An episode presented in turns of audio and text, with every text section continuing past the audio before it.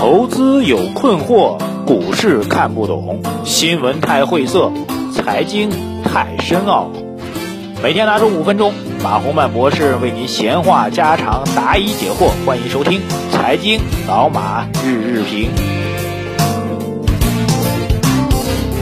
各位尊敬的老马日评的听众朋友们，大家下午好啊！这个稍微晚了一点，因为为什么呢？因为这个收盘之后啊，很多朋友在聚会聊天啊，这个很开心啊。大家清醒下来的大概几句话吧。啊，第一句话活着真好啊。第二句话，今天早上被强平的哥们儿实在是太惨了。第三句话，这个。经历了这场波折之后，更能够比较客观的审视自己啊，审视自己的投资能力，审视自己的人生啊。这句话逐一给大家解释一下啊。第一句话，我觉得这句话可能大家都会可以有有共鸣啊，有共鸣。这句话还是活着真好啊，毕竟不管这个盘面涨涨跌跌，财富起起落落，最起码我们心情啊，就是有人会觉得你在扯淡啊。就比如说经常说，除了股票之外，还有诗和远方啊，还有值得我们回味的人生啊，还有很多呃人生美好的事情。但是，这个确实是只是说说而已，能够做到的人不多啊。所以，当我们今天看到盘面转红呢，发现确实是活着还是真好。除了呃炒股之外，大家可以出去玩一玩嘛，对吧？旅游一下啊，天气也不错嘛啊，带着自己孩子出去兜一兜，对吧？吃吃顿好的啊，不要因为股票套牢了，这孩子吃饭都没肉了，只有素菜了啊。这个我觉得确实不好。这是第一个啊，活着是第一位的。第二个。唉，死在黎明前的黑暗的人应该还蛮多，特别今天啊，今天因为 就是从技术上给大家稍微讲一下吧，毕竟我们还是一个比较专业的财经节目吧。呃，周一周一那天的盘面还是应该还是有交易机会吧，我就说卖出的机会还是有的。呃，从周二开始，实际上呃大多数个股都没有交易机会啊，一开盘就打到跌停板，一开盘打到跌停板。周二、周三两天是一开盘就打到跌停板，啊，这会导致一个什么问题呢？就是。融资盘它可能已经到了需要平仓的位置了，但是由于盘面是跌停的啊，所以它融资盘是抛不掉的，那这就成了一个很很大的一个隐患。就我一直在讲，啊，股市的股灾会引发金融危机，啊，金融危机的最大的一个突破口就是当你所有人想卖都卖不掉，就是我想把某个人的仓位通过电脑的方式把它抛掉的时候，由于这只个股已经杀到跌停板，所以根本卖不掉的时候，这个时候其实是最可怕的。就是由于这个仓位的资金是大量的是借的券商的，券商呢说白了就是借的证金公司的啊，证金公司说白了又是借的银行的，所以一旦这个形成一个爆炸式的链条的话，那么就会直接从几个呃看起来几个几个个人式的爆仓的行为，直接连贯到整个银行系统的金融危机，所以这是一个比较可怕的事情。所以我昨天晚上说句实在话，昨天晚上我也。嗯，跟大家做了一些交流，就是说黎明前的黑暗之类的啊，这个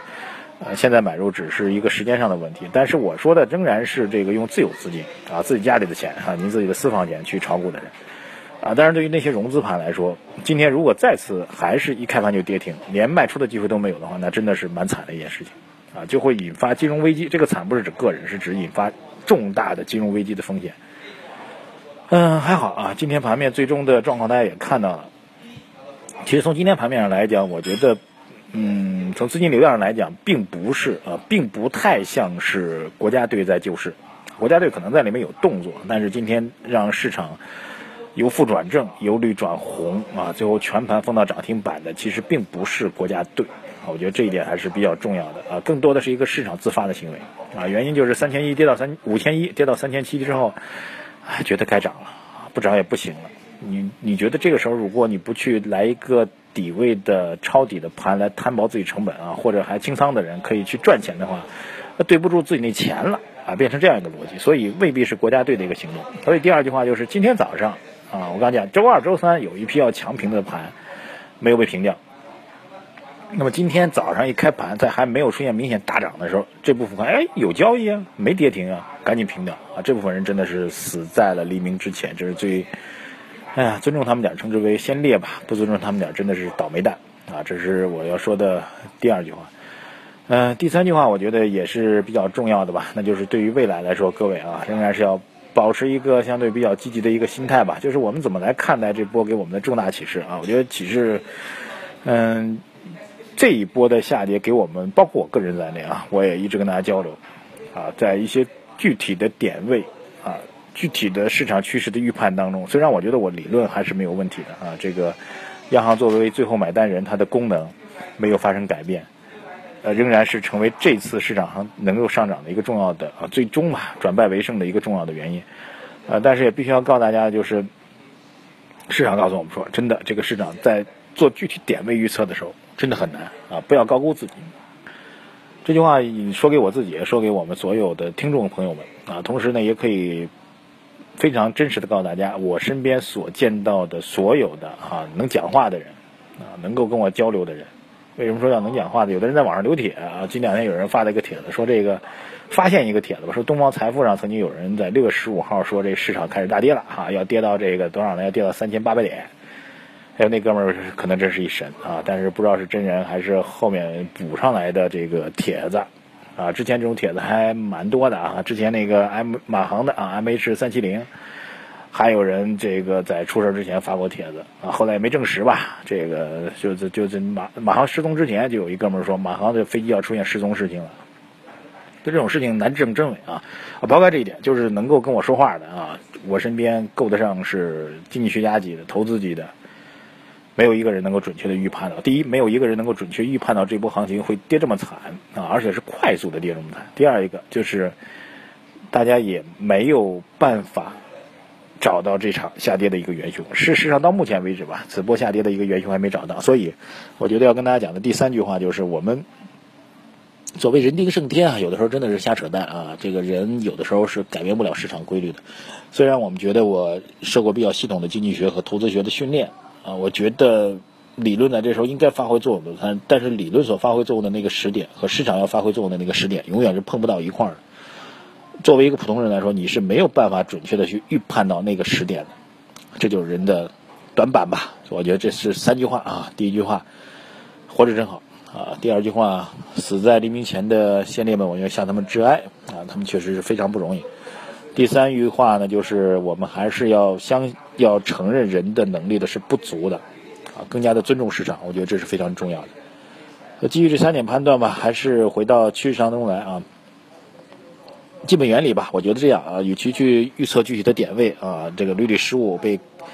被各位这个批评啊，我当然我虚心接受各位批评啊，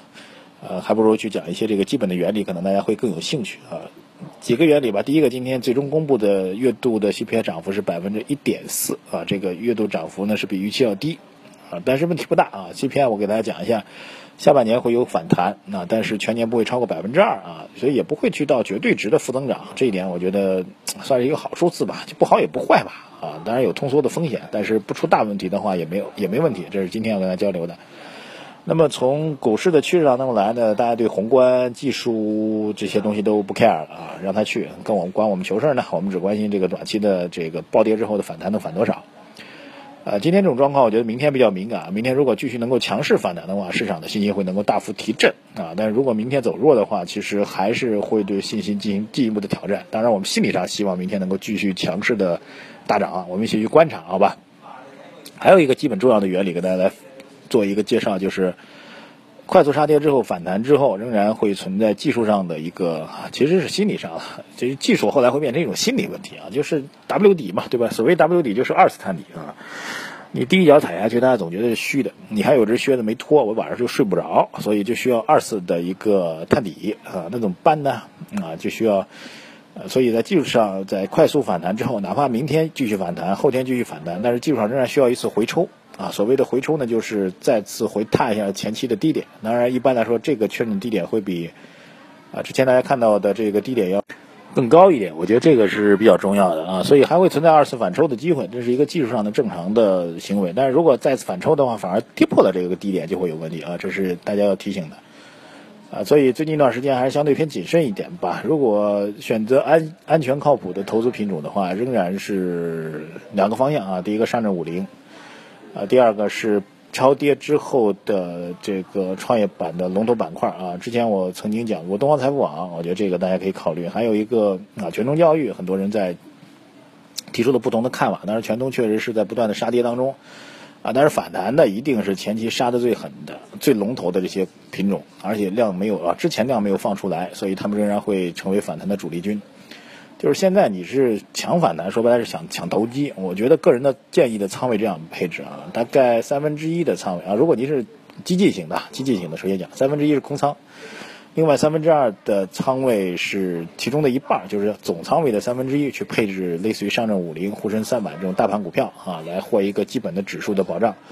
还有另外的大总盘子的三分之一，可以去买一些创业板当中暴跌的，需要出现技术上恶性反弹啊，恶性当然是好事了，这良性吧，良性的恶性反弹的这些个股，好吧，愿大家能够投资顺利。明天我们看看能不能再拉一大波吧，希望能够拉起来，让市场信心重振，把空头的这个势力彻底打垮。还是那句话，跟着政府干啊，在一个主权国家的范围当中，要做一个主权政权想要做的救市的行为。历史上没有失败的，感谢各位收听我们今天的老马日日评，马胡曼在上海问候各位。